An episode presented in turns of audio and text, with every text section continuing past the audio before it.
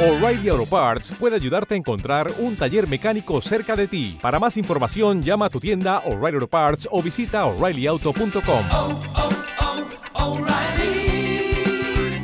oh, Parts.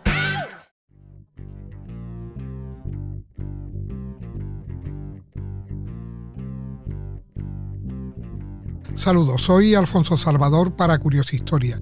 El episodio de hoy trata sobre qué es el materialismo histórico. Empezamos. Programa de investigación histórica formulado en los escritos de Jaime Mandolheim, más conocido por su seudónimo Karl Marx y Friedrich Engels. Según la concepción materialista, lo fundamental en la historia humana son los poderes productivos de la sociedad y su tendencia al crecimiento. Los poderes productivos en un estado dado del desarrollo determinan la naturaleza de la actividad trabajadora del hombre, porque el trabajo consiste precisamente en el ejercicio de esos poderes. Un conjunto dado de poderes productivos favorecen también, por ello, ciertas relaciones materiales de producción, formas de cooperación humana o división del trabajo, que no son directamente parte de ella, pero que facilitan su empleo en un mayor grado de lo que lo harían las formas rivales.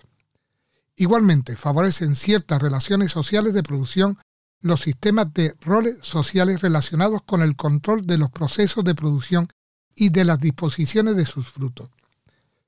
Es este sistema de relaciones sociales de producción lo que Marx denomina estructura económica de la sociedad, que forma las bases real de la vida social en la teoría materialista, condicionando a la superestructura tales como eh, el Estado político y las formas ideológicas de conciencia que se encuentran en la religión, la filosofía, la moralidad y el arte.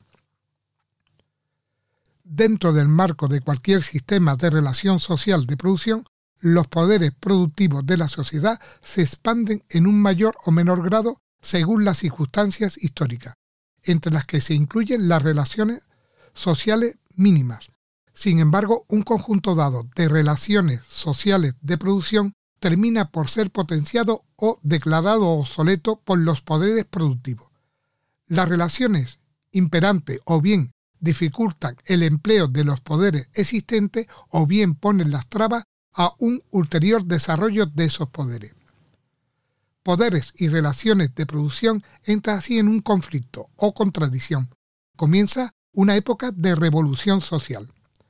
El resultado del conflicto en la transformación de las relaciones de producción para ponerlas de acuerdo con los poderes productivos de manera que faciliten la ulterior expansión de esos poderes, los cambios en la superestructura de la sociedad, incluyendo sus instituciones políticas y legales, van a ser explicados por los cambios requeridos en las relaciones sociales de producción. El mecanismo por el cual va a ser realizado este ajuste es la lucha de clase.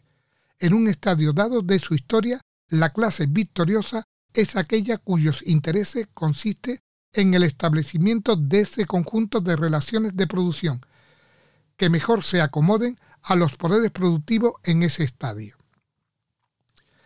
La concepción materialista de la historia es un programa general de investigación histórica, un esquema explicativo que supuestamente va a resultar fructífero cuando se aplique no solo a los cambios ocurridos en el pasado, sino también en el futuro histórico.